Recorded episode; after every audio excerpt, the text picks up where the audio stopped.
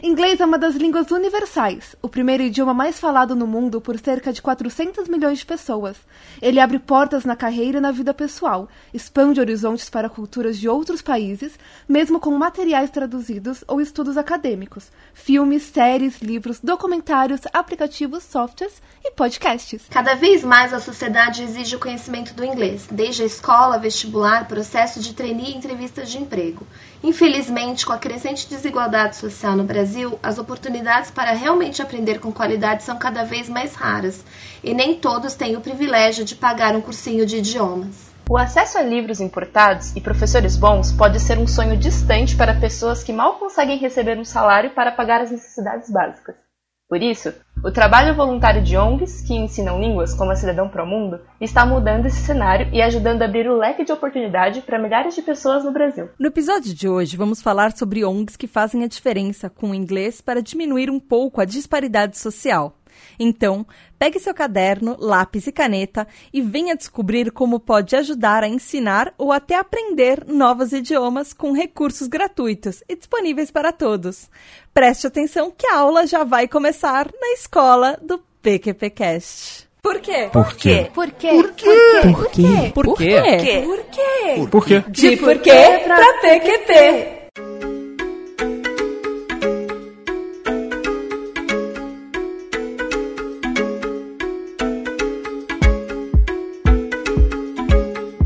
Fala galerinha PQPquesteira! Começando mais um De Porquê pra PQP, o podcast de ativismo e sociedade que explica os plot twists da vida real. Eu sou a Tata Finoto. Eu sou a Silvia Rocha. Eu sou Raquel Cardoso. E eu sou a Natália Matos. E é isso aí, meu ouvinte! A gente vai começar esse mês de fevereiro falando uma coisa bem leve, bem legal. E foi uma ideia bem legal falar isso aqui hoje. E tem a ver com sociedade, tem a ver com ativismo, mas é um assunto bem mais tranquilo do que a gente tá acostumado. Do que, que a gente vai falar hoje, Natália? Meu, não acredito que a gente não vai falar sobre morte e coisas horríveis. eu tô tão feliz. a gente vai falar sobre ONGs e como a gente pode ajudar o nosso amiguinho e nossa comunidade a aprender inglês pra gente é, ter novas opções e, e abrir um pouquinho mais a nossa cabeça e ter um pouquinho mais de cultura que não é exatamente só Brasil, novela, futebol, churrasco. Não que isso tenha alguma coisa errada com isso. Mas fazer uma diferença de uma outra forma, se você Sim. quiser ajudar a fazer algum trabalho social. Sim, Que não for só podcast, porque eu super considero isso um trabalho social. Eu também. trabalho dá. Ah, muito.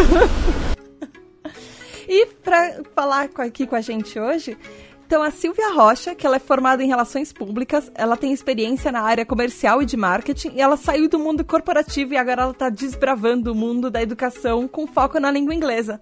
Bem-vinda, Silvia! Obrigada!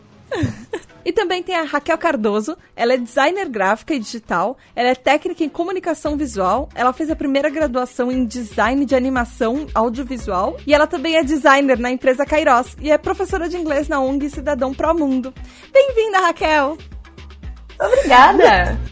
Raquel nem foi coagida a participar.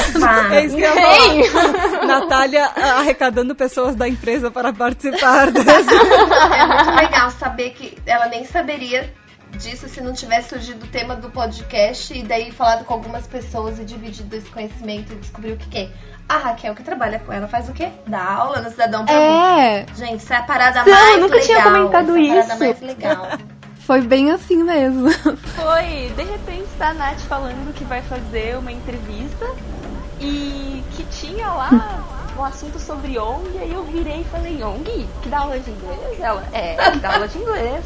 Eu, "Por acaso é Cidadão Pro Mundo? Ela, essa. Eu, ah, não acredito. Eu dou aula lá todo sábado. E ela me vira Não, uma mas ela falou, tipo, casualmente, assim, como se todo mundo tirasse parte do final de semana depois de trabalhar e estudar é, a semana toda pra ensinar inglês.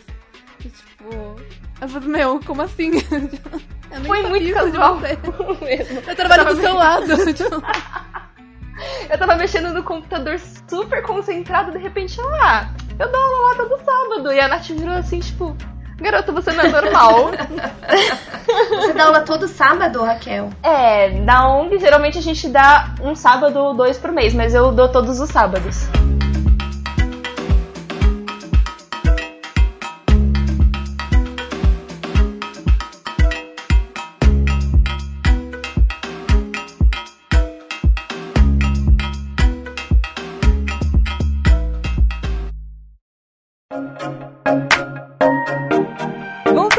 Começar falando exatamente o que é essa ONG Cidadão Pro Mundo.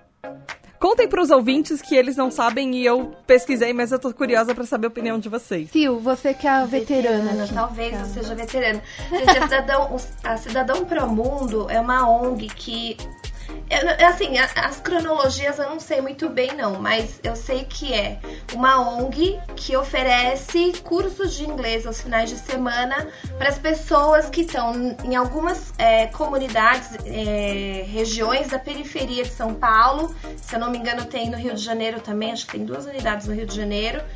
E eles oferecem inglês gratuito para uma quantidade de alunos. Então, eles é, levam o projeto para dentro de uma escola pública né? Eles pedem o espaço da escola pública para o final de semana, quando, como aquele projeto que tinha escola da família, é, que a escola era aberta no final de semana, eles, eles ocupam o espaço de uma escola pública e convidam as pessoas dessa, dessa comunidade é, em volta dessa escola pública para fazer cursos de inglês gratuitamente. E eles recebem o apoio de, de Cambridge, então eles doam os livros, os alunos não pagam nada e os professores são voluntários. E os professores dão essa aula. É, assim, a explicação é, é muito incrível, porque são pessoas que falam inglês, que têm vontade de ajudar, que estão lá. É, com o interesse apenas de dividir conhecimento, é que a gente ganha muito mais do que isso, né? A gente vai com a intenção de oferecer para eles coisas que a gente sabe e o que a gente recebe de retorno é uma coisa. Não dá para explicar, só sentir. Ai, essa frase é clichê, mas é 100% real. É verdade. É verdade, é verdade. É muito, é muito bacana. Muito... Nas pesquisas, eu encontrei alguns dados bem interessantes da ONG, é, que eles têm 14 unidades, são 2.400 alunos e de voluntários são 1.200 pessoas, entre professores, equipe administrativa e tudo. E aí, como vocês estavam falando, né, que tem, no, tem em São Paulo e no Rio de Janeiro, são 12 unidades em São Paulo e duas no Rio. Só que no, em, em São Paulo elas estão espalhadas pelo estado de São Paulo e no Rio são na cidade do Rio de Janeiro. Uhum. É isso. Eu achei bem interessante. É isso. bem bacana, é bem bacana. Mas, meninas, contem um pouco assim, como é que vocês começaram? Silvia, Raquel, eh, a Silvia começou pelo jeito um pouco antes. Como é que vocês descobriram isso? Como é que vocês começaram na ONG? Como é que vocês começaram a fazer trabalho voluntário? Foi na ONG que vocês começaram? Vocês têm uma história antes e depois vocês descobriram? Como é que foi essa trajetória para vocês? Como é? Onde vivem? Como? a, a, minha, a, minha história como cidadão pro mundo, eu tava num trabalho e meu contrato era temporário, meu contrato tava acabando. E aí eles me disseram que eu não ia ser efetivada, porque tinha acabado o contrato e anyway. Aí eu comecei a procurar trabalho. Entrei no LinkedIn e tava procurando trabalho. E aí eu não sei por que cargas d'água. Mentira, eu sei. Eu tenho uma amiga que trabalha numa empresa de pesquisa e desenvolvimento de testes vocacionais e coisas desse tipo, que trabalhava numa empresa específica eu cliquei no perfil dela para ver que empresa que era essa, que eu fiquei curiosa, falei, vai ter alguma coisa bacana lá. E eu acabei caindo numa matéria do Duval, que ele escreveu. O Duval é o presidente da ONG Cidadão para o Mundo. Ele escreveu uma matéria para um jornal em inglês, só que agora eu não vou me lembrar qual é o jornal. Falando do Cidadão para o Mundo, era um texto todo em inglês lá para esse jornal. Falando do Cidadão para o Mundo, eu fiquei curiosa. Aí eu vou. Sabe quando várias telas do, da internet você vai abrindo e depois você não sabe onde você começou? Aí eu fui abrindo, ali a matéria, depois eu fui no site da Cidadão Pro Mundo, entrei no site, gostei da ideia. Eu falei, nossa, que bacana. Isso é muito legal. E eu tava saindo de um emprego e lá eu, eu vi que o Cidadão Pro Mundo oferecia um programa de trainee social. Eles é, recrutavam algumas pessoas para fazer um treinamento de dois anos para você cuidar de, e gerir uma unidade do Cidadão para o Mundo. Então era um treinamento mais intenso para quem quisesse abrir uma, uma outra filial do Cidadão para o Mundo em alguma outra escola pública da periferia. Eu falei, quero participar deste processo. Tô de boa, não vou trabalhar agora. Até eu conseguir um trabalho, eu vou fazendo isso daqui. E aí eu perdi a, a, essa entrevista para participar é, desse projeto, é, desse processo seletivo de trainee. Acabei não indo. E aí a partir dessa matéria, desse processo de trainee, eu entrei no site da empresa onde o Duval trabalhava na época e tinha uma vaga lá. E eu acabei entrando nessa empresa. Então fui trabalhar nessa empresa onde o Duval já trabalhava há um tempo. E aí eu falei assim, nossa, e eu perdi a inscrição para ser voluntária do Cidadão para o Mundo. E aí eu conheci o Duval, falei, Duval, me põe no Cidadão para o Mundo, pelo amor de Deus, eu perdi a inscrição, mas eu quero muito participar e não sei o quê. Implorei, ele foi lá e tava faltando, é, tava faltando voluntário na época, acho que eram mil professores, não tinha completado o quadro de umas escolas que são aqui na Zona Sul, que elas são as mais distantes, se eu não me engano. Tem umas é, que são em outras regiões também que são difíceis de conseguir voluntários, porque são muito extremos mesmo, o pessoal quer mais no centro. E aí eu acabei conseguindo ser voluntária no Cidadão para o Mundo a partir disso. E por que, que eu resolvi ser voluntária no Cidadão para o Mundo? Porque o inglês para mim foi muito difícil. Eu perdi a oportunidade de trabalho porque eu não tinha inglês. Tinha que fazer uma prova do processo seletivo. Eu nem tentei, porque eu falei, ah, não sei nada, não vou nem tentar. E, e, foi muito custoso, eu gastei muito dinheiro e eu trabalhava para pagar a escola de inglês para aprender e eu aprendi. Eu falo, gente, para mim foi tão difícil, eu imagino quão difícil é para outras pessoas que não têm os mesmos recursos que eu tive. Não sou de família abastada, sempre fui criada na periferia também, mas trabalhei, conquistei e resolvi investir na minha educação ação. Quem é que tem essa condição? Às vezes você precisa do dinheiro para comer. Eu não precisava naquele momento, eu tinha para comer e dava para pagar a escola. Falei, eu quando eu tiver o inglês na ponta da língua, eu vou dar aula de graça para outras pessoas, para elas conquistarem outras coisas e terem uma visão de mundo mais é, ampliada, porque de verdade abriu minha mente de um jeito que eu nem imaginava que fosse possível. E eu falo, nossa, eu experimentei isso e foi tão bacana, por que, que eu não posso dividir esse meu conhecimento, um pouquinho que eu tenho, para que outra pessoa também passe por uma experiência semelhante, expanda o horizonte, aprenda essas coisas. Que legal. E você, Raquel, como é que foi a sua experiência? Como é que foi a sua história? Ah, então, é, desde pequena eu faço trabalhos com a minha mãe, né? Minha mãe, ela tá muito acostumada a fazer trabalho voluntário. Hoje em dia não mais tanto, mas antigamente ela me levava junto. Então a gente participava muitas vezes de Natal comunitário, enfim. E ela sempre me ensinava que ajudar as pessoas da melhor forma que você puder é sempre um trabalho que você está fazendo por si mesmo. Porque a satisfação que você recebe em troca é, sei lá, é imensa. E aí eu fazia esses trabalhos é, voluntários com. Principalmente no Natal. Tinham é, ceias, essas coisas que a gente participava e tinham vários. É, como é que se chama? É, Papai Noel coletivo, que você pegava umas cartinhas de crianças e presenteava essas crianças com o que elas pediam. E desde aquela época eu já, já sou acostumada a lidar com a comunidade. E era bem bacana e eu fui crescendo e fui me distanciando disso. Minha mãe parou de fazer trabalhos voluntários, eu também parei consequentemente. Até que quando eu cheguei perto dos 17 anos, eu pensei, poxa, falta alguma coisa na minha vida e eu não sei o que é. E aí eu parei um dia assim no computador e falei, eu acho que, sei lá, falta eu levar alguma coisa para as pessoas. Eu não sei é, cuidar de crianças muito bem, eu não sei fazer outros tipos de trabalho, mas eu sei inglês. Será que tem como eu fazer algo com o inglês? E aí, sabe, deu um estalo. Eu peguei, abri a tela do computador, falei, vou procurar alguma ONG ou alguma coisa que trabalhe com inglês. Eu não sabia nem se existia, foi um estalo mesmo. E aí, pesquisei ONGs no geral, primeiro, aí apareceram ONGs para trabalhar com câncer, enfim, que eu sempre tive interesse também. E aí, no finzinho, apareceu ali Cidadão Pro Mundo, que tinha a ver com inglês. E aí eu cliquei no link, super interessada, e coincidentemente estava num período de processo seletivo.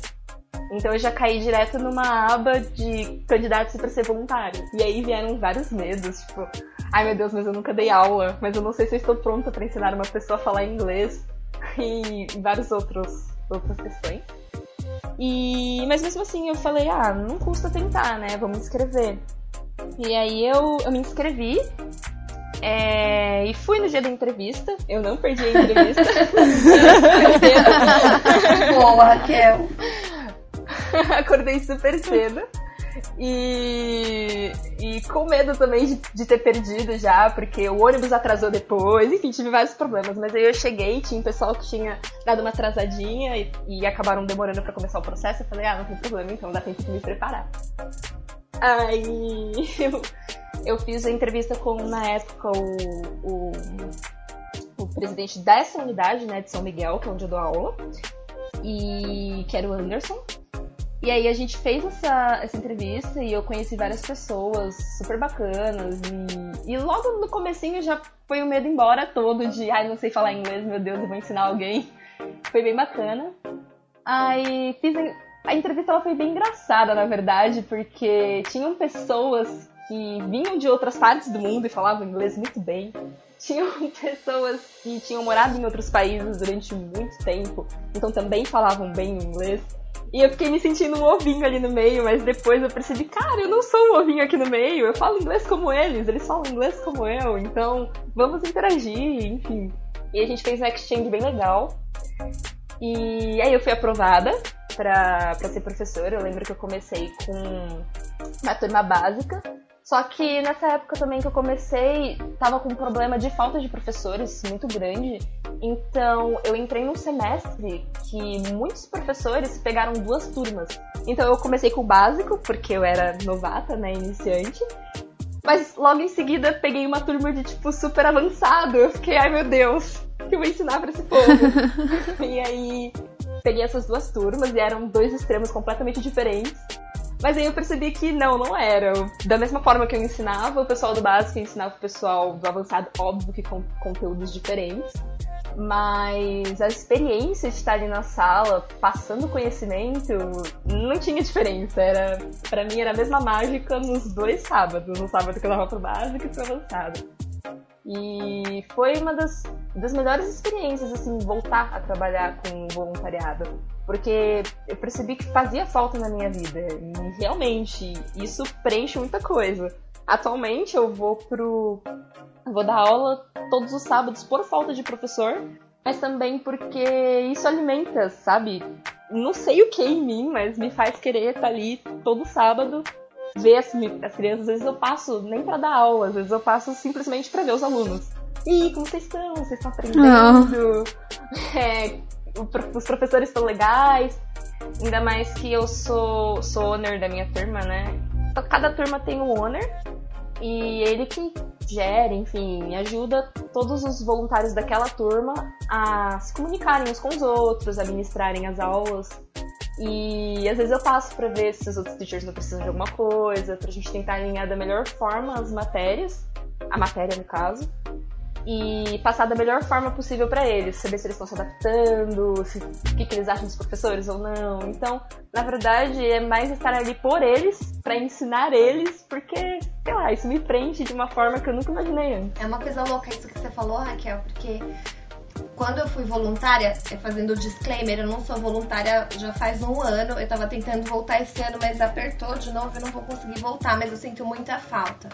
Mas é que como eu estou saindo, né, fazendo a seleção de carreira para virar professora, eu preciso me preparar para fazer direito. E eu, o que eu mais sentia falta é que eu aparecia lá uh, uma vez por mês. E aí você não cria vínculo com o aluno. E aí você sabe que ele está se desenvolvendo e você encontra com ele uma vez por mês, mas você perde, sei lá, três semanas do mês que você não viu, que você, você talvez não tenha contribuído, talvez você pudesse ter ajudado um pouco mais, e você sente falta daquilo, porque quando você está dando aula ali, você está muito mais recebendo do que entregando. Na minha percepção, assim, você você aprende com ele um jeito diferente de explicar a mesma coisa, que você aprendeu de um jeito, mas o jeito que você aprendeu não é o mesmo jeito que o aluno vai, vai entender. Aí você tem que se desafiar, explicar e, e, e mostrar para ele todo aquele conteúdo de um jeito que ele vai conseguir entender. E essa troca é tão rica, mas se você tem pouco vínculo com o aluno, talvez você não entenda quais são as principais dificuldades dele, porque você só vê uma vez por mês. Então, eu acho que e toda semana, para quem pode, é maravilhoso, porque você entende de verdade como você pode ajudar essa pessoa a se desenvolver durante o processo de aprendizado, né? Que é uma coisa que talvez a gente não tenha muito hábito, assim, eu fico pensando, se a pessoa fosse estudar sozinha, com o apoio da internet, ela precisa ter uma disciplina fora de série. A gente, na escola comum, na escola, na educação básica, a gente não aprende a estudar. A gente aprende a decorar algumas coisas e ler algumas outras coisas e copiar no caderno algumas outras coisas, mas a gente não, não pelo menos eu, né, na minha experiência, eu não aprendi nada de como você programa um, um, um assunto para você estudar e você se dedicar e conseguir absorver tudo que você precisa daquele conteúdo, por exemplo, sabe? É basicamente passar no vestibular, né? Exato, entendeu? Faz, é. Decora lá e escreve essa resposta aqui e passa. N não sei se é. Talvez esse não seja o melhor jeito de aprender, né? Daí você não aprende, você esquece. Fórmula. Teorema de Bhaskara, sei lá, nem sei se é esse o nome, não faço ideia do que seja, nunca usei pra nada, não faço ideia de como começa nem como termina.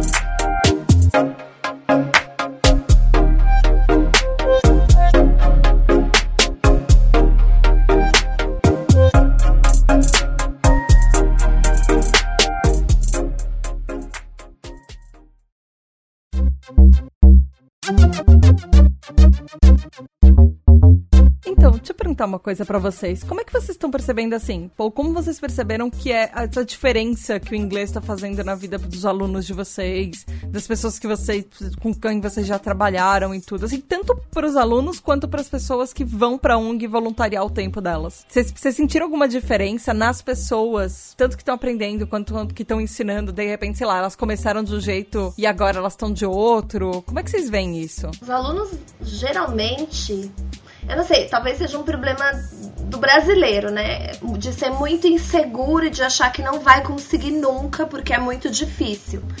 Primeiro que é mais fácil que português, né, Nath? Vamos combinar. Uhum. É muito, muito mais, fácil. mais fácil.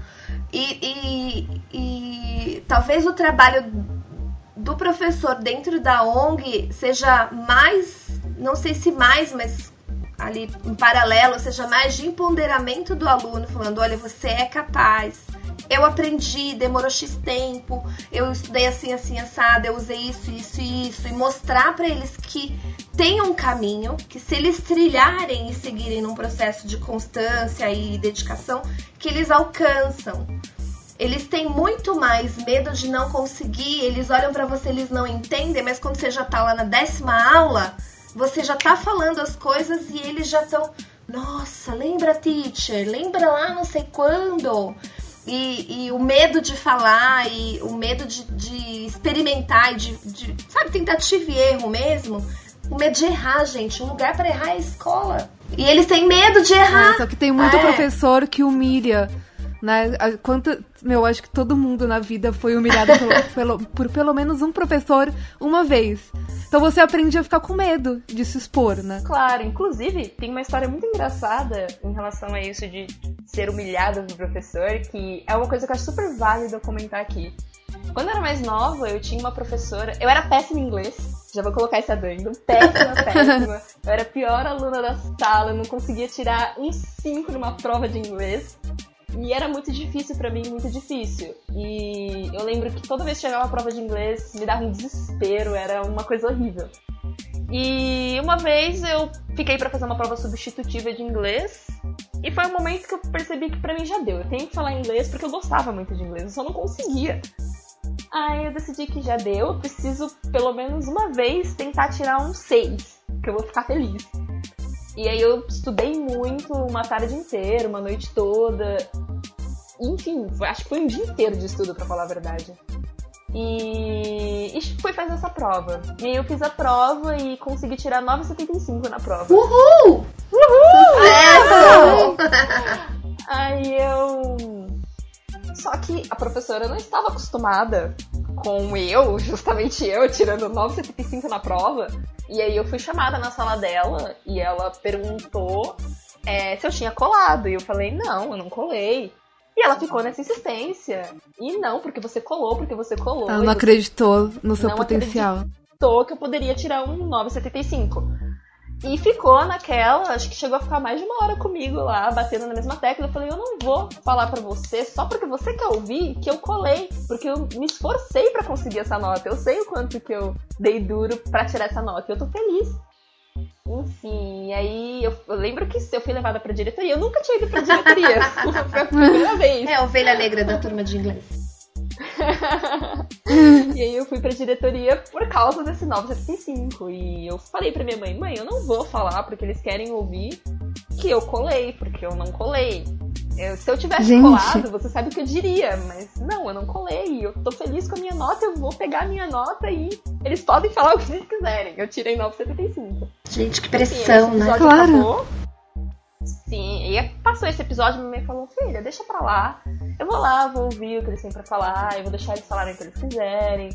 Mas tá tudo bem. Eu sei que você tá feliz, eu sei que você se esforçou pra tirar essa nota. Não, é tipo, não é que eu tirei zero, ou eu agredi alguém, ou eu xinguei alguém. Eu... Eu tirei nada Eu estudei muito e fui bem na prova. Basicamente é o que acontece, né? Quando você estuda muito. Não, isso podia ter, ter uma consequência super ao contrário. Hoje você tá aqui ensinando inglês.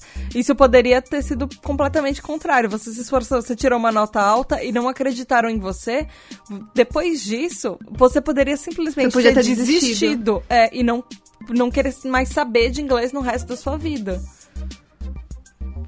Não foi o que aconteceu, foi, né? Exato, foi completamente o contrário. Não, mas é porque, provavelmente porque sua mãe acreditou em você, né? Sim, ah, alguém sim. acreditou. Então, essa foi a, o principal motivo. Porque logo depois desse episódio, minha mãe olhou pra mim e falou: Eu vou te colocar no curso de inglês.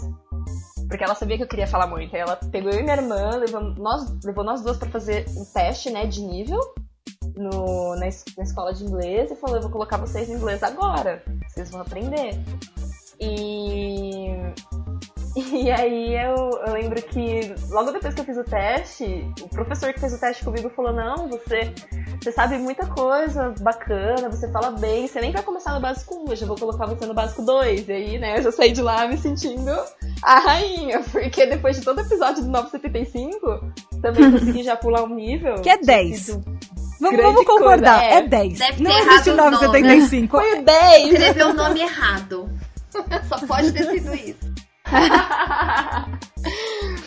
e foi. E aí eu comecei a aula de inglês. Eu lembro que durante o percurso com as minhas aulas de inglês eu quis parar, quis estudar 3D, porque 3D pra mim era uau, maravilhoso, arte. Mas eu, eu lembrava o quanto que inglês era importante e o quanto eu gostava também, porque não era só aprender uma língua, eu tava aprendendo várias outras coisas.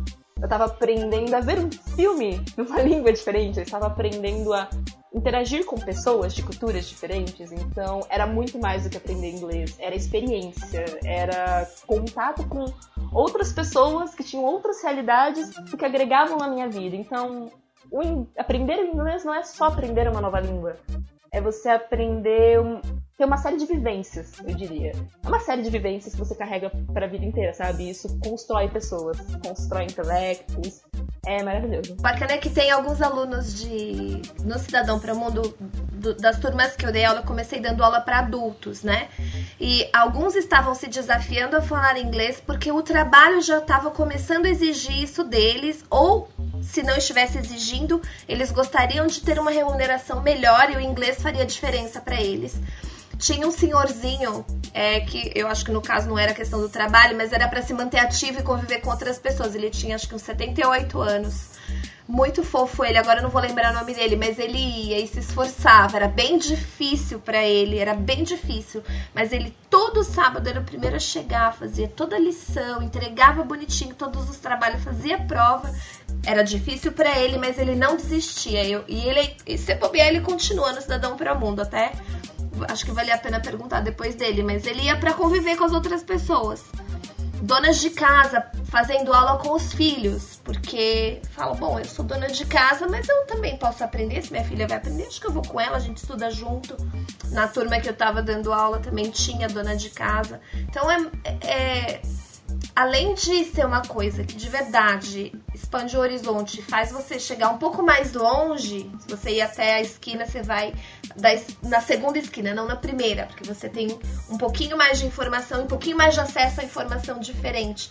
Você também constrói alguns relacionamentos, porque tinha turma que tinha começado lá com 10 aninhos, já tava com 15 e era todo mundo amigo e ficaram amigos por conta do curso, sabe? Por conta de fazer o inglês todo final de semana. E, gente, é todo final de semana, sábado, todo sábado de manhã tem que estar tá lá fazendo a aula.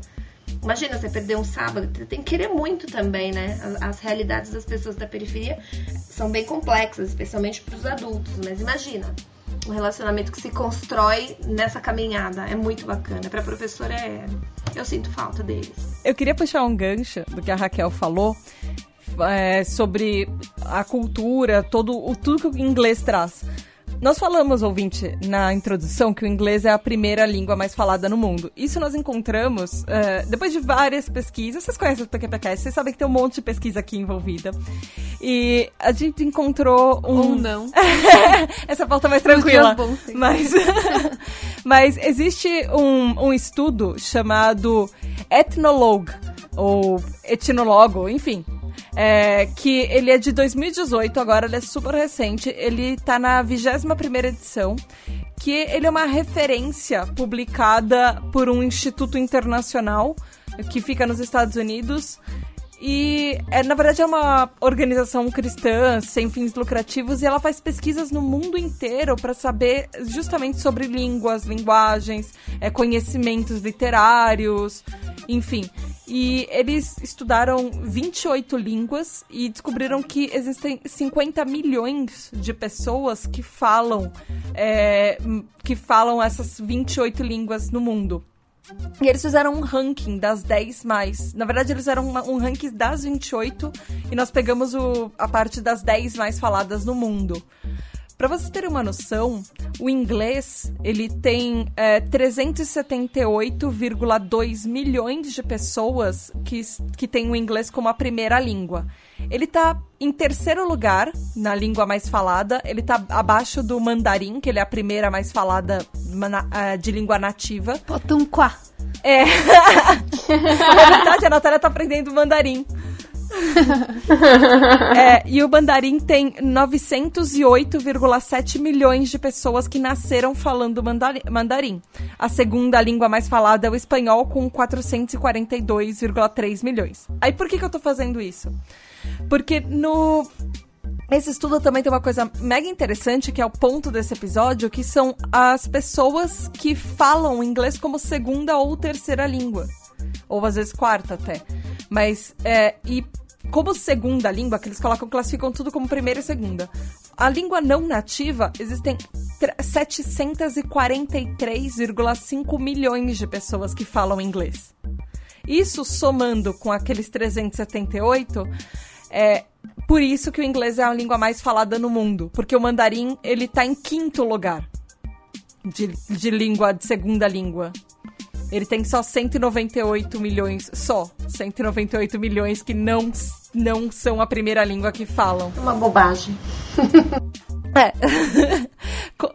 O interessante é que a segunda língua mais aprendida, que não é a primeira, é o hindi. O Brasil, eu, o Brasil não, desculpa, gente, o português, que nós falamos, ele é, só por a título de curiosidade mesmo, como língua nativa, é, são 222,7 milhões de pessoas. Lembrando que tem vários lugares que falam português que não são só os brasileiros, tá, gente?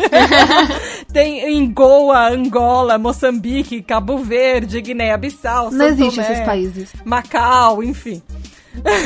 Isso é país inventado. É tudo só Rua BR, né?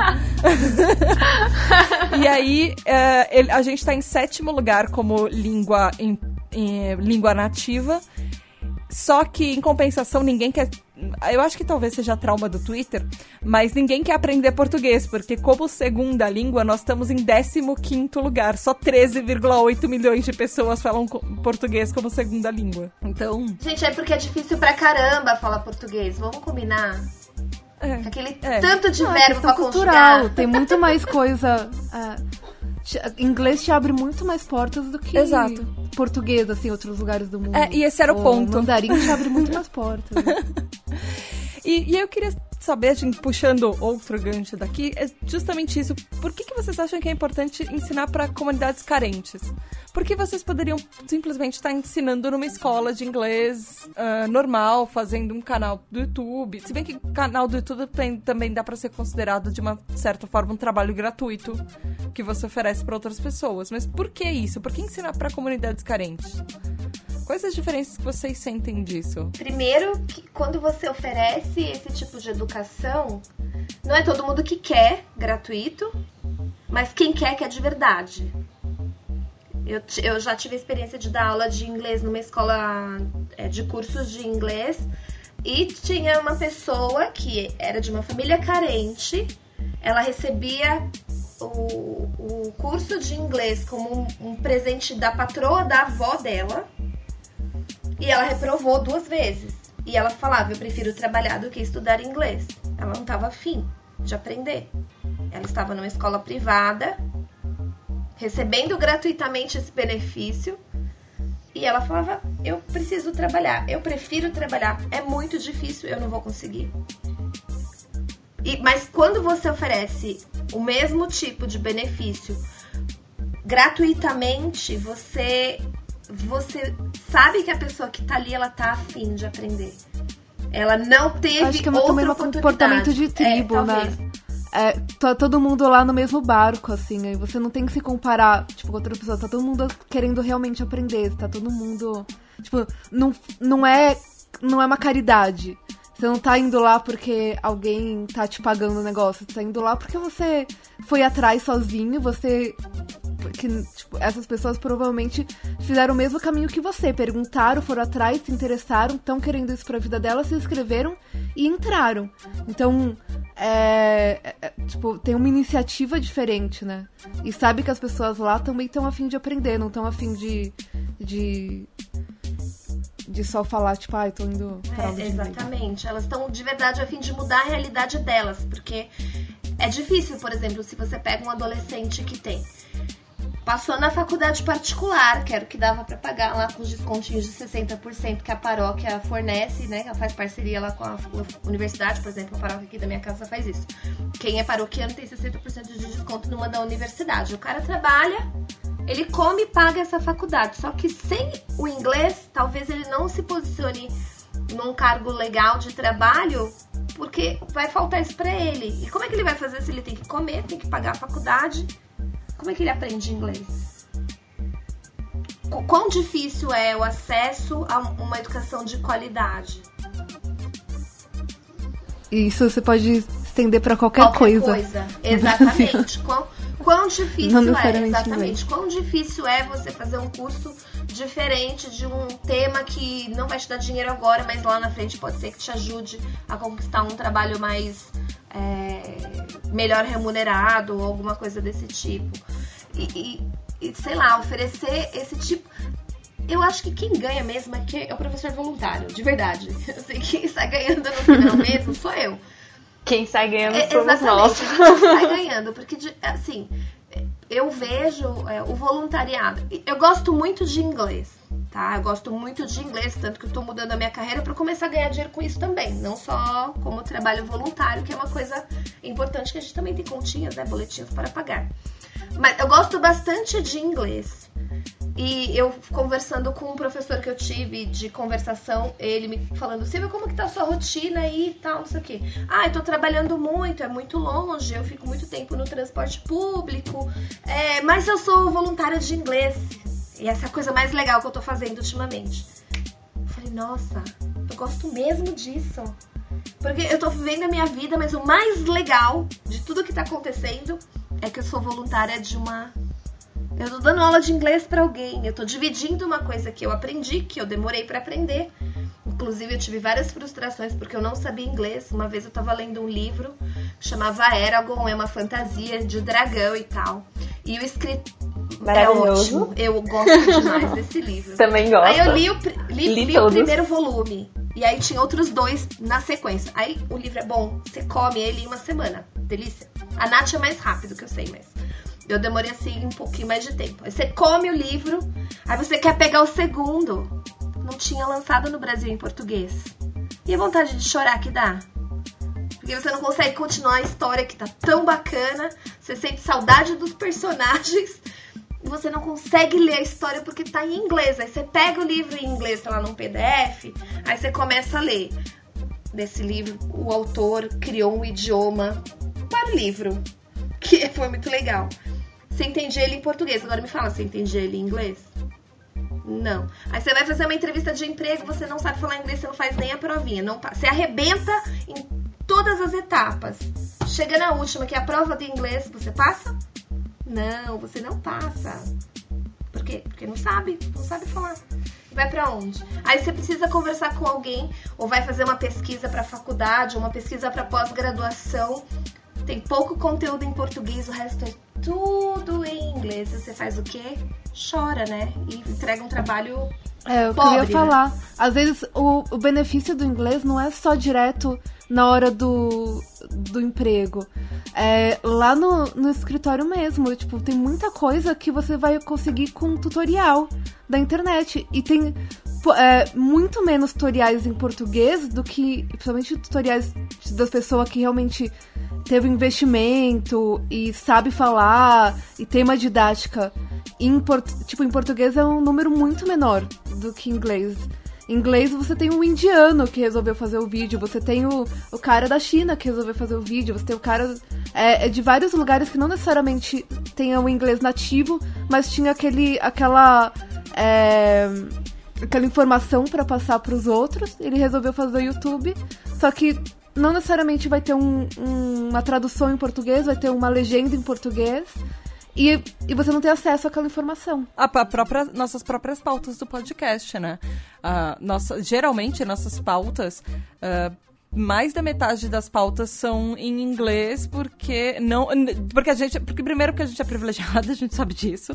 Mas segundo, porque a boa parte do material que a gente encontra de referência é em inglês, tanto estudos acadêmicos quanto coisas de matérias, referências. A boa parte Não, está em dados. inglês. Dados. Dado. Dados. Ah, conteúdo de Se você vai tentar pesquisa. um, um dado tem- mais O confiável. Brasil não faz é, pesquisa. É. Isso é bem verdadeiro. Eu tenho atualmente muitos amigos que estudam comigo, da faculdade, inclusive, é, que passam por problemas para aprender a própria matéria porque não conhece o inglês. Porque eu estudo especificamente animação. E animação é um- algo que ainda não está muito difundido aqui no Brasil. Então a maior parte do conteúdo vem de fora. A maior parte do material que a gente recebe vem de fora. Inclusive, a própria organização da pipeline, né, que é como a gente se chama a produção inteira de- do filme, é feita em inglês.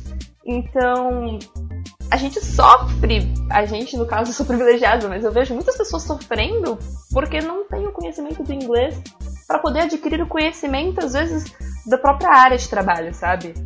Então, é, é bem complicado e é, é uma realidade. Já convida esse coleguinha pra fazer você cidadão para- pro mundo já, Raquel. Já fala pra ele que tem. Ou pra ela, não sei. E você, você para de depender de só uma fonte também. Por exemplo, se você tá com um professor, o professor tá é, é um ridículo, tipo, é um, um- um- um professor ruim, tipo, na sua faculdade e tal, você pode entrar na internet e pesquisar a sua própria. ah, fazer sua própria pesquisa e faz- tirar suas próprias ideias e decidir ah, ah, fazer suas próprias decisões em relação ao tema. E o inglês te ajuda muito a ter esse acesso, né? Gente, até coisas médicas. Por exemplo, eu tô com um, um probleminha de saúde e eu preciso comer algumas coisas diferenciadas porque me faz mal algum tipo de comida. que Você vai pesquisar em português, tem tão pouca referência, tão pouco estudo sobre o assunto. E aí, quando você digita a sigla no Google básico, aquele Google sem ser o Google de pesquisa, você vai no Google geralzão e você digita lá tal, tal, tal, a sigla do, do teu problema. Vem tanto conteúdo para você entender um pouco melhor o que tá acontecendo, várias pesquisas, pesquisa médica, e gente que já testou, e tutorial, e experiência, e, e- e- e challenge que as pessoas fazem, falam, olha, eu me senti assim, me senti assado e não sei o quê. Você não vai fazer tudo isso sozinha, você geralmente consulta alguém que já fez para saber se faz sentido depois conversar com o seu médico para saber para onde é que você vai. Então, eu não sei, inglês ele é importante para tudo. E aquela amiga japonesa que você não vai falar com ela em japonês, como é que você faz? Fala com ela em inglês. Aquela É, sua amiga coreana, super fofa, gente boa. Você conheceu quando ela veio aqui no Brasil e nananã. Ou você conheceu na internet. Como é que você conversa com ela? Como é que você vai mandar pro, mensagem pro seu grupo de K-pop favorito, não é mesmo? Como? Como? Como que você vai fazer isso? Com certeza. Como que você vai fazer isso? Você conhece o russo? Ele vai falar inglês com você. Você conhece o japonês? Ele vai falar inglês com você. Mal ou bem, vocês vão se comunicar. Agora imagina a gente aprender russo, japonês, chinês, coreano e todos os idiomas dos quais a gente tem interesse. Quão difícil não ia ser? Haja cabeça e tempo para estudar. Até o, até o francês que fala que não fala inglês, sabe inglês para falar com você. Ah, fala. Sabe inglês, ah, com certeza. Talvez disfarce, né? Ele fala, ah, não sei falar, você fala minha língua. assim. Preconceito, gente, eu tô só, só um disclaimer. Vamos aproveitar. Ah, Vamos aproveitar e dar algumas dicas assim pro ouvinte que não necessariamente inglês, mas ele quer aprender algum idioma novo. O que, que vocês dão de dicas pro, pro ouvinte que quer começar a aprender algum idioma novo, de repente até mesmo o inglês? Como é que vocês Comece com inglês. a primeira dica, É sério, comece porque, por com exemplo, inglês. eu só tô conseguindo aprender mandarim, eu tô aprendendo com audiobook. É, eu só tô aprendendo mandarim porque é o audiobook, o audiobook é em, é em inglês. E aí eu consigo. é, e, e não só isso, por exemplo, você quer aprender italiano, você vai no YouTube, você coloca é, Italian Lessons. Ah, Aparece lá um podcast monte de- italiano em cinco minutos em inglês. Em inglês. Eu tenho uma amiga que tá aprendendo mandarim também. Ela faz aula numa escola e a professora dela é chinesa. E ela. É, a professora dela parte do princípio que todo mundo que tá ali sabe falar inglês, porque toda a referência dela pra explicar alguma coisa em chinês, lá em mandarim, ela usa o inglês e ela acredita que todo brasileiro que tá ali aprendendo mandarim, ele sabe falar inglês. Às vezes não sabe, mas ela ela nem pergunta, ela simplesmente fala. Minha amiga Toda minha referência pra aprender alemão foi inglês, porque é, de certa forma, meio parecido. É, ele tem uma mesma matriz. Mas além de aprender Malditos inglês, o que, que vocês poderiam falar? Por exemplo, ao ouvinte que não tem grana pra gastar agora e ele tem, de repente, um tempo livre, ele quer aprender. Ou, não, o ouvinte tem tempo livre e ele quer se voluntariar. Que, que dicas que vocês dão? Olha, pra aprender inglês, primeiro precisa querer de verdade, ou pra aprender qualquer outro idioma, tem que querer de verdade. E você tem que dedicar ali, no mínimo, meia hora todo dia pensando naquilo e fazendo daquilo uma coisa legal pra você. Então, como é que você faz de uma outra língua uma coisa legal? Por exemplo, se você gosta de maquiagem, que basicamente foi por onde eu comecei a me interessar um pouco mais por inglês, porque tem os tutoriais das, das blogueirinhas famosas internacionais e tal. Não só isso, mas tem várias coisas interessantes assim. Você escolhe um tema, joga lá no YouTube. Maquiagem em inglês. Vai ver um monte de coisa. Coisas que você já conhece na sua língua materna. Blush, batom, tá, tá, tá. Você vai começar a ouvir as mesmas coisas e como usar. Como passar, corrigir a sobrancelha, eyebrow, não sei o quê. Você vai acabar, por osmose, entendendo do que ela tá falando e adquirindo vocabulário, porque é um tema que você gosta. É um assunto que faz sentido pra você e você vai conseguir aprender um pouco mais rápido. E, e, assim, o YouTube é um canal incrível, né, gente? Tem que, tem que entender. Descobre uma coisa que é um assunto que você gosta mesmo de verdade e procure esse assunto na língua que você quer aprender. Vai fazer, vai ser mais fácil pra você. Você pode assistir séries de TV, por exemplo, séries no, no streaming, você assiste, sei lá, num- numa dessas plataformas que fornecem pra você é, alguma série que tem a língua que você quer aprender. Põe ela com áudio na língua que você quer aprender e a legenda na mesma língua. É, eu acho que uma, o importantíssimo é você consumir diariamente aquela língua, de alguma maneira. Ela tem que estar no seu dia a dia. É, nem, ele não precisa ser uma aula, tipo, você pode, mas você tem que estar ouvindo aquela língua. E principalmente em questões de cultura, porque muita coisa que você não consegue aprender de verdade se você não entende por que, que ela tá falando daquele jeito, ou aquela frase, aquele maneirismo. Só consumindo a cultura. Isso é bem importante e, na verdade, é bem engraçado comentar porque muitas vezes meus alunos vêm e me perguntam: Teacher, como eu aprendo inglês? Eu tô aqui na aula, eu já tô aqui na aula, mas eu sinto que eu não estou aprendendo. Como eu aprendo inglês? Geralmente, o que eu falo para os meus alunos em etapas assim, a primeira é: primeiro, coloque na sua cabeça que você nunca vai aprender tudo de uma língua. É um constante aprendizado, é daqui para sempre.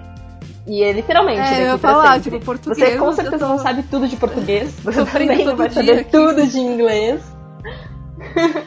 Você não vai. Você nunca vai Eu saber tenho sempre cinco dicionários abertos tudo. no computador, literalmente. Exatamente. Vai ter é, 100% de domínio sobre uma língua. Você, é um constante aprendizado. Então você não pode chegar e simplesmente falar, ah, já sei inglês, acabou aqui, tô pronto. Então é um aprendizado que você leva pra sempre. A segunda coisa, geralmente que eu falo, é aproximem daquilo que vocês gostem, que é igual a Silvia tava falando. Tentem trazer para algo que é mais familiar para vocês. Eu, por exemplo, eu desenvolvi muito melhor no inglês quando eu comecei a usar ele para realmente trabalhar o audiovisual. Então eu comecei a estudar 3D, então tudo que é em 3D eu pesquiso em inglês. Na verdade, eu mudei praticamente toda a minha vida para o inglês. Exatamente porque começou com esse interesse na área artística, que tinha muito mais informação em inglês, e isso me trouxe ainda mais vontade de aprender. Terceira- o terceiro passo, geralmente, que eu falo é: você precisa criar um ambiente para você se colocar nele e facilitar o aprendizado do inglês. Como assim? O máximo que você puder usar do inglês no seu dia, use. Não tenha medo de usar. Então, se você pode colocar o seu celular no inglês, coloque em inglês. Se você pode assistir um filme em inglês, assista em inglês. Se você pode escutar uma música e ler a tradução em inglês, faça em inglês. Se você pode ler um livro, você tem a opção de ler em português e inglês, prefira ler em inglês. Então, é fazer essa transição. O máximo que você puder pôr do inglês ou da língua que você estiver aprendendo na sua vida é melhor, porque você está se colocando em contato com ela o tempo todo e você se vê com desafios constantemente. Então, você está ali lendo aquele livro e aparece aquela palavra nova. Nossa, eu nunca vi essa palavra. Você já está aumentando o seu vocabulário.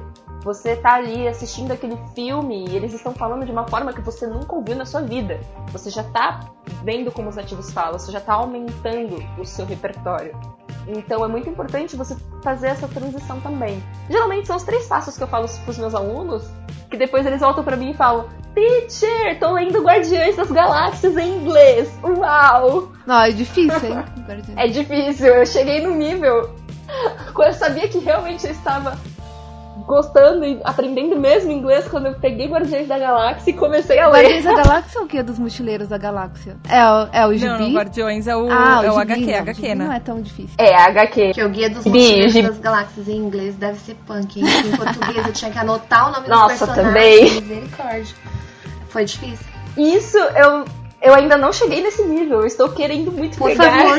o guia do mochileiro. Não vai se. Então, mas às arrepender. vezes é uma coisa. Às vezes é uma. Você não precisa começar. Eu, eu tinha muito problema. Problema assim, no sentido de. Eu, tive, eu tinha muita trava pra começar a ler em inglês, porque eu achava que eu não ia conseguir. E às vezes você não precisa começar lendo Shakespeare, sabe? Às vezes você, você pode começar, sei lá, com Twilight da vida. Gente, turma da Mônica em Sabe? inglês. É, Mais tu- é, mais qualquer coisa fácil, assim, é. sabe? Pega uma coisa muito basiquinha, alguma coisa que você sabe que é fácil. Ou assim, sei lá, você tem Netflix em casa? Coloca, se você vai ouvir o áudio original, vamos supor que o áudio original é em inglês, tenta colocar a legenda em inglês. Porque aí você já tá ouvindo. E aí ele já ajuda a associar a palavra com a escrita. E, já e ajuda tem um uma pouco coisa que é também. importante também, que talvez seja a maior dificuldade. Eu escuto isso muito de alguns alunos e de algumas pessoas. Eu leio super bem e eu escrevo super bem, mas eu não entendo o que as pessoas falam, porque o jeito que se escreve em inglês não é o mesmo jeito que você fala o idioma. Então, Uhum. ouçam muita coisa em inglês. Coloca TED Talks pra ouvir e ouça, repete, escuta uma vez, escuta duas vezes. Pega algumas palavras, pega a ideia principal, que você não precisa saber todas as palavras, literalmente, você não precisa. E para de traduzir, gente, pelo amor de Deus. Vocês bugam a mente, Ah, sim, vocês bugam a mente. Quando o processo de traduzir para entender o que você tá lendo, o que você tá falando é assim: leia em inglês, traduza na sua mente, fale em inglês, traduza na sua mente, fale em português. Ah, Gente, nossa, eu falei isso, muito, acho pro, passos. pro Ian tipo, uns dois meses É. atrás. Porque ele tava fazendo exatamente isso. O, o- o colega de trabalho, o nosso social. Ele. O Ian que trabalhou, pra, que já gravou aqui com a gente, Sim, inclusive. verdade.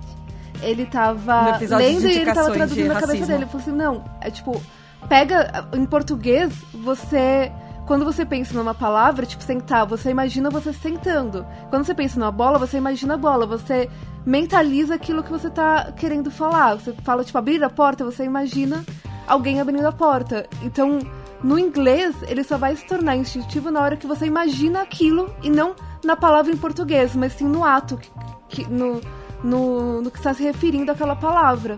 É só assim que ele vai se tornar é... mais instintivo, né? Ah, eu, eu lembrei de uma dica também, uma outra dica que eu uso bastante. É, até hoje, assim, eu uso muito isso. Às vezes eu tô lendo um livro e tem alguma palavra que eu não entendo. Eu pego essa palavra e eu jogo no Google, mas eu não jogo no Google Tradutor, eu jogo no Google Imagens. Porque, a, porque é exatamente isso que a Natália falou. Você associa aquela palavra e aí você instintivamente vai saber o que, que ela significa na sua língua. Mas você joga ela lá no original, no Google Imagens, você já tem uma noção do que, que é, sem às vezes precisar de um tradutor, de um dicionário. E se você puder usar um dicionário na mesma língua que a, que a palavra, por exemplo, o dicionário em inglês, tenta usar ele, porque aí ele vai ter algum sinônimo que você conhece. Vai ter alguma coisa lá que você entende. Tenta colocar as palavras que você está aprendendo no seu dia a dia, não coloca não faz uma listinha de palavras isoladas que depois você não vai saber ligar nem ré com porque ela nunca vai fazer sentido. Você fala, por que eu escrevi essa palavra aqui nesse caderno, nesse momento? Eu faço o que com ela agora? É, do que, que a gente tava falando mesmo? Não vai nem lembrar. Talvez é, ler pequenos textos nos jornais internacionais, por exemplo. Você viu no jornal na TV que, sei lá, tá tendo um processo de imigração, o pessoal tá saindo da América, do, da América Central indo pra América do Norte, tá, você já sabe qual é o assunto. Já tem ali, você já tá familiarizado que você viu no jornal aqui no Brasil. E aí você vai no jornal internacional e procura lá pelo tema imigração, né? Descobre como é uh, immigration e tenta ler um pedacinho, uma matériazinha curtinha, só o teaser da matéria para você entender como que você usa as palavras e a partir de como você pode usar isso no seu dia a dia. Porque se alguém te perguntar sobre esse assunto quando você estiver tomando um café com o seu gerente, por exemplo, ou com sua tia que acabou de voltar, né? Você vai que você tem uma tia gringa, né? A gente nunca sabe. Você vai conseguir falar com ela sobre esse tema, que é super complexo, hein, gente? Mas você já tem alguma noção do que você vai falar. Você vai falar 10 palavras em português, mais duas você vai arrebentar no inglês, que vai fazer sentido, entendeu? E começa, né? É Dá o primeiro passo, gente. Começa. tipo, começa. É engraçado, inclusive, falar disso, é, da utilização das palavras. É, muitas vezes as pessoas elas utilizam o inglês e não percebem que estão utilizando o inglês. Por exemplo, muitas pessoas falam de print. Ah, eu vou dar um print na tela. E, tipo, elas usam o inglês automaticamente porque aquilo já está associado na cabeça delas.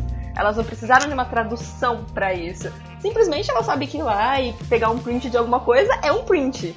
Pronto, acabou. Associou ao ato. Isso é muito importante. Você fazer essas assimilações. E as pessoas acabam fazendo isso imperceptivelmente, mas na hora que ela está aprendendo a língua, se torna algo difícil. Que na verdade é um processo que você só tem que desenvolver mesmo na sua cabeça. É você se pôr para se desenvolver dessa eu tive forma. experiência com um aluno que o pai dele queria que ele fosse jogador de futebol. E o inglês era a segunda opção, tipo, era escola, futebol e inglês, era nessa ordem de prioridades. E ele, ele, ele tinha muita dificuldade porque ele achava que ele não era capaz e ele, ele ficava sempre de aula de reforço. Não foi nem no Cidadão para Mundo, foi numa outra escola que eu dei aula, mas é uma experiência interessante de, de contar. E aí ele teve uma aula, marcou uma aula de reforço comigo, porque ele estava com dificuldade com algum vocabulário de uma unidade lá que a gente estava estudando. Daí a gente pegou um texto que tinha 10 linhas, todo o conteúdo em inglês. Aí eu falei, vamos lá, vamos, vamos ler esse texto aqui. A palavra que você não souber, você me fala. Ele leu a primeira linha e foi bem. Ele leu a segunda linha e foi bem. Agora eu falei, me fala o que você entendeu da primeira frase e da segunda frase eu não sei falar inglês. Eu falei, não tem problema, me fala o que você entendeu em português, porque você leu em inglês, então você tem que ter entendido alguma coisa. Aí ele leu a primeira frase, entendeu e me falou. Leu a segunda frase, entendeu e me falou. Leu a terceira frase, faltou uma palavra. Aí a gente foi no dicionário de, de imagens, aí ele entendeu e me explicou. Quando passou, sei lá, as 10 frases, as 10 linhas de conteúdo, ele falou assim: professor, eu não sei nada. E eu anotei as palavras que ele disse que tinha dúvida. Ele tinha dúvida em três palavras, um texto de 10 linhas. Ele falou assim, mas professora, eu falei tudo em português. Eu falei, você falou tudo em português, mas você, você percebeu que você leu tudo em inglês? Ele abriu um olho gigante e falou, é mesmo? Eu li tudo em inglês. Eu não tinha percebido. Eu falei, olha aqui. Gente, foi uma coisa louca, porque eu não tava acreditando a reação dele. Ele não tinha percebido mesmo que ele tinha lido 10 linhas de conteúdo em inglês, entendido tudo e me contado tudo que ele tinha entendido.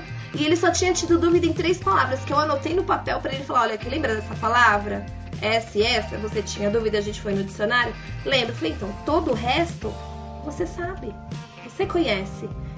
Às vezes a pessoa, o conhecimento está dentro da cabeça, só que como não usa, não processa, não, não verbaliza, não, sei lá, não põe para fora porque tem medo, porque é inseguro, eles acham que não sabe. Então, é, tem que dar mais crédito para você mesmo, aluno. Por favor, acredita que você pode, porque o conhecimento está na sua cabeça, só que você precisa pôr em prática. É igual andar de bicicleta. Você fica 10 anos sem andar de bicicleta, mas o que você aprendeu, você aprendeu. Talvez você enrosque ali no comecinho, depois de 10 anos, dá uma enganchada, o pedal volta e bate na canela, mas no próximo impulso você já tá andando de novo. Só que por quê? Você aprendeu? Porque você praticou. Praticou. Se não praticar, não vai pra lugar nenhum. Uma professora de inglês, professora Laura, te amo. Amei ter você como minha professora. Ela me deu aula na faculdade num ano só. E ela falava assim: English is practice. English is practice. Gente, faz quantos anos tem o inglês, Nath? A gente tava falando disso esses dias. Tipo, não muda, cara. Você aprendeu as palavras, tem alguma palavra nova que cria, porque a internet é bem rápida e tal, mas, a, a, sei lá, aquelas duas mil palavras mínimas que você precisa ter para se comunicar com alguém, elas são as mesmas. Elas não mudam. Você pode usar elas em contextos diferentes, mas elas são as mesmas e os significados delas são semelhantes. Não é tipo, tu viu, nós, é, é, tu viste, é prática. vimos, é tipo, ah, Tu vistes que sofreste eternamente, dramático. Não, não existe isso. Para nossa sorte. E se, e se o ouvinte, só para encerrar a última pergunta, gente, se o ouvinte quiser fazer um trabalho voluntário, se ele achar que ele tem um inglês super legal ou ele acha que ele tá num nível que ele pode ajudar outra pessoa, que ele quer usar o tempo dele para fazer isso. Como é que vocês, como é que vocês recomendam? O que, que vocês recomendam? A Silvia já estava falando em off e aí até complementando aquela história dela, fique atento aos prazos de inscrição, né? Exato. Começa por aí. Sim, faz assim. É, no site do Cidadão para o Mundo, as inscrições elas abrem. Vocês têm que dar uma olhada lá, gente, eu não tenho certeza. Mas é no finalzinho do primeiro semestre, tipo maio, por aí, maio, junho e no finalzinho do segundo semestre para inscrição para teacher.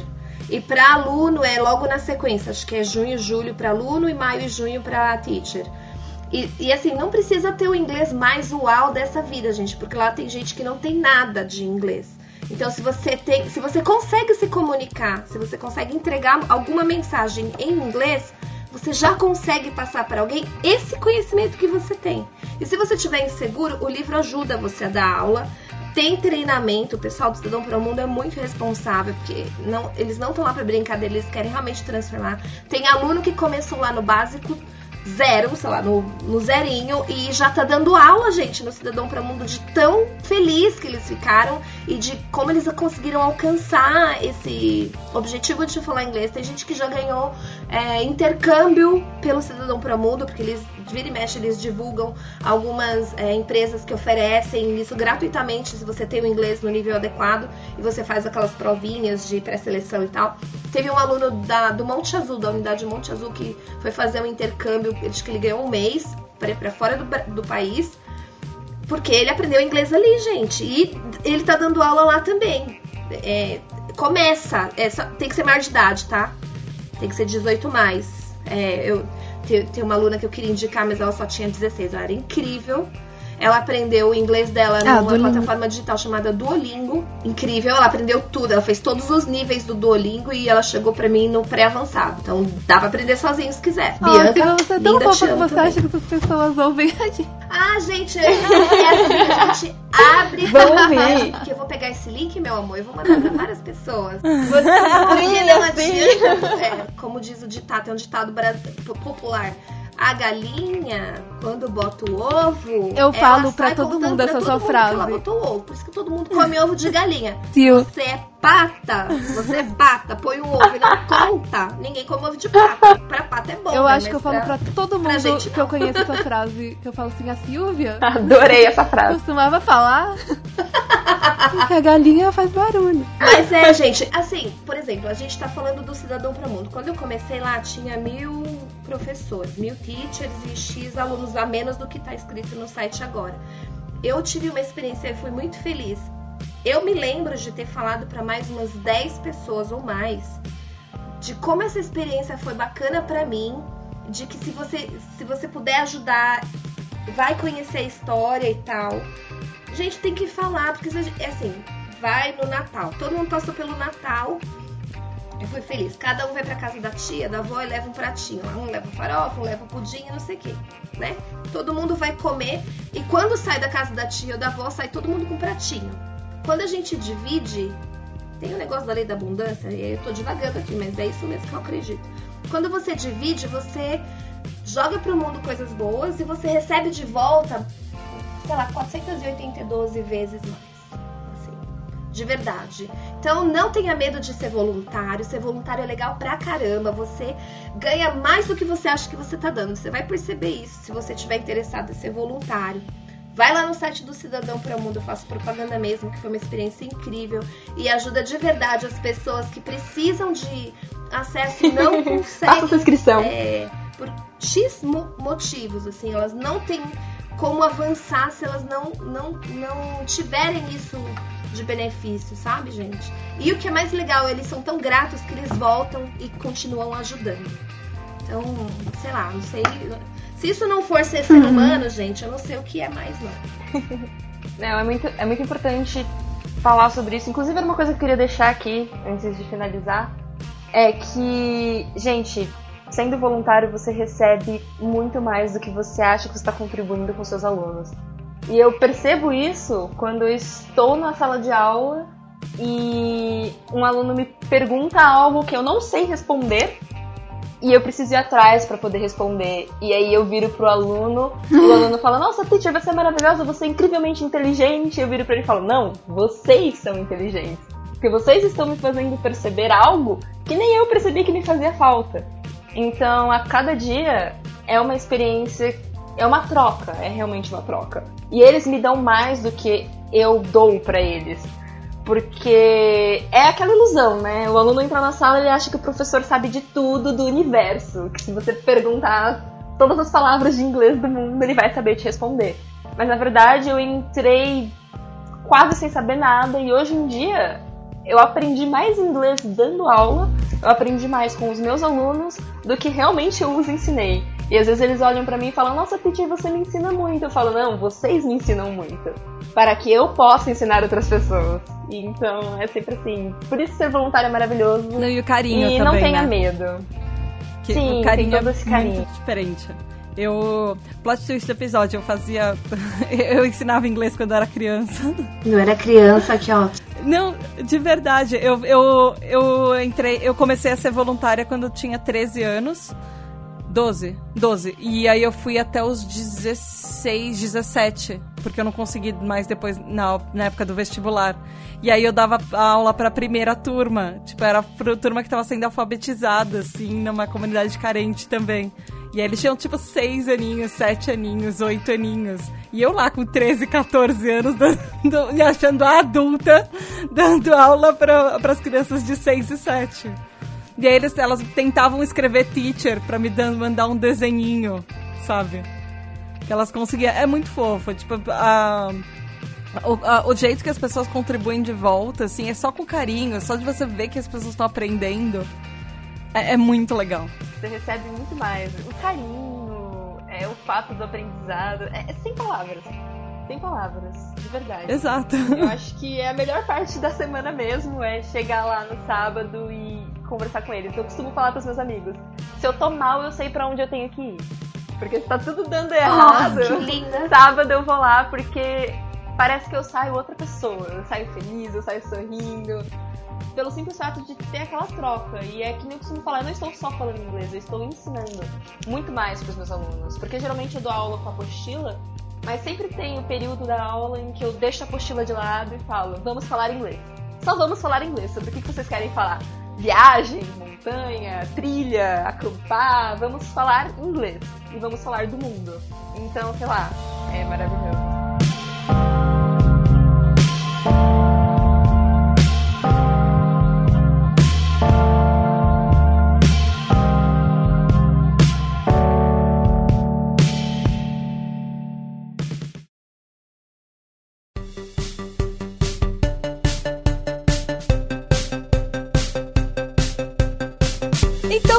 Meu ouvinte.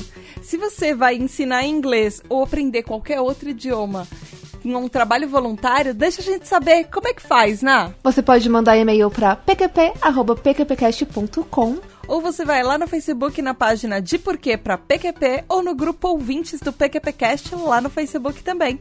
ou você pode ir no Twitter no arroba underline PQPcast ou no Instagram no arroba PQPcast. E Silvia, Raquel, vocês sabiam que se vocês forem lá no site do pqpcast.com e derem like em cada post, uma criança aprende inglês magicamente e ajuda a sociedade ensinando de depois? Adoro, eu vou dar like em todos. Super. Eu serei a melhor. Foi a melhor. Doadora de likes. Exatamente. Troco likes e vou aprender inglês. Então vai lá você também, meu ouvinte. Dê like em todos os posts e de repente você, além de inglês, recebe até mandarim de brinde. é, aí você vai Meu conversar com a mandarim tá bem, bem, bem básico, viu? Tchau. Ni Já é hao. mais do que o meu, que é zero. Ni hao. Quê? Xexê! Eu falei que é melhor do que o meu, que é zero. É Xexani. E eu falei xexê, que é o que eu sei falar. Xexe. Que Não, significa... eu já errei. Que significa... Xexê. E Xexani é, Thanks, é tipo, thanks, é muito obrigada a você, assim. Xexani é Thanks. Ah, não, não foi tão errado, vai. É. Silvia, Raquel, muito, muito, muito obrigada por vocês participarem. Por favor, deixem os contatos de vocês. Silvia, como é que faz pra te encontrar? Quem quiser falar mais com você. Me procura no Instagram Silvia Rocha RP. É lá. E é isso. É lá. É lá. RP? É isso? Isso. RP, ok. É, R Eu de tava rato, anotando P de aqui. pato. E você, Raquel, como é que faz pra te encontrar? Deixe seus contatos. Se quiserem me encontrar, é só ir lá no Instagram e procurar por Rachel Carfer Artworks. Ou no Facebook também. Procurem como Rachel Carfer Artworks. Ai, obrigada, gente, de verdade. Nós temos uma tradição no programa que é mandar alguém ou alguma coisa pra PQP. Por favor, façam as honras. Meu Eu Deus. esqueci de pensar nisso. Como faz? Ah, não sei, eu gosto de tudo, eu gosto de todo mundo. Eu não queria mandar ninguém Mas você pode mandar lugar. alguma coisa pra PQP. Ai, gente- exemplo. Ah, eu acho que eu já sei o que eu quero. Pode ser. Preconceito. Tá. A gente já mandou Ah. até mullets uma vez. É desigualdade social, você pode mandar o que você quiser aqui. Ai, que A ótimo. já- Nossa, Ah, vamos respeitar a mulherada, né? Eu tô bem feminista ultimamente. Vamos, vamos, vamos começar a respeitar o coleguinha e o desrespeito a gente manda pra QP. PQP, quase não sai. Né? Limitezinho da respeito ali. Onde você vai, vai até onde você tem que ir. Não passa dali que vai dar ruim. Ai, lindo. Raquel, Eu quero mandar pra PQP toda a baixa autoestima no ano de 2019. gente, são, são dois PQPs muito lindos. Deixa eu... Ah, vocês são muito fofitas, vai. Eu queria abraçar vocês agora. Na, Coisa linda. Vamos marcar um café, a gente Na, se quem que você abraça. vai mandar? Eu vou mandar pra PQP mais professores, pra, principalmente pro- professores ruins pra criança, que traumatizam criança. Obrigada por mandar isso pra PQP. Eu acho que eu vou mandar pra PQP a falta de oportunidade, a desigualdade social, que não faz com que todo mundo tenha o mesmo nível e comece a, comece a aprender, por exemplo, um idioma, todo mundo na mesma idade, sabe? Que algumas pessoas têm que ter muita, muito mais sacrifício na vida pra ditadura chegar no mesmo econômica. nível que as outras já têm desde que nasceram. Ei, você ouvinte achou que não ia ter nada pesado nesse episódio? Não, né? Não, né? Alguma coisa tinha que Não, você tá ouvindo o podcast errado. Se você achou. Então é isso aí, galera. Um beijo da Tata e até semana que vem.